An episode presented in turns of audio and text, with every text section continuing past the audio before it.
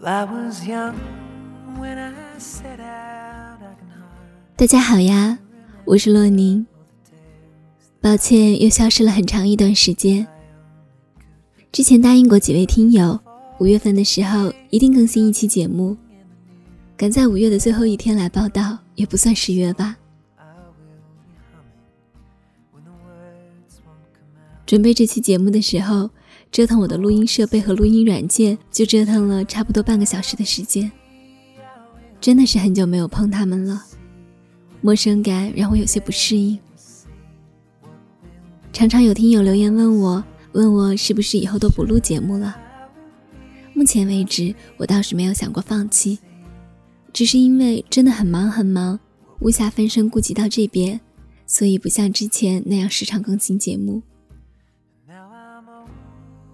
我当初开设这个平台的初衷，是希望给大家带来一些相对温暖、相对正能量的内容。可是我自己，目前正处在一个需要挣扎着努力的瓶颈期。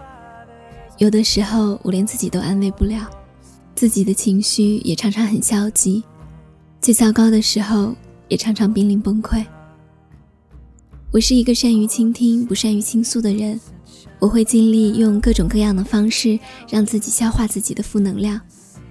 可是，在自己负能量很多的时候，真的没有办法来化解你们的烦恼。所以，请你们原谅我的消失，真的是身不由己。虽然不能常常在电台更新节目，或许如果你愿意，我们也可以通过文字交流啊。之前大家要求的微信公众号已经开通了，微信公众号搜索拼音全拼“洛宁二零一七零三”，或者关注我的微博“洛宁也有小心愿”。好像微博互动起来会比较方便一些，所以我会在微博上更新日常。以上信息我会放在本期节目的简介里，如果你感兴趣的话，欢迎关注。我想大部分听友听到这期节目的时候，已经是六一儿童节了吧？大人的世界有各自的烦恼，今天沾沾小朋友们的光，吃颗糖果，吃颗巧克力。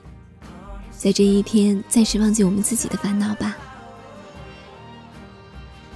节目的最后，想把听友陌上流溪曾经安抚我情绪的一段话转送给大家：所有的一切的躁动，会在归来的时候烟消云散。我们要学会倾诉，像天空，像飞鸟，像草树，像日暮晨曦，像星辉月影。在心情里，给不完美留一方天地。好啦，祝大家明天儿童节快乐！下一期电台节目什么时候更新，暂时还不知道。不如我们微博见吧。让心安静。照亮离开家的远行，随梦同行。我相信，爱是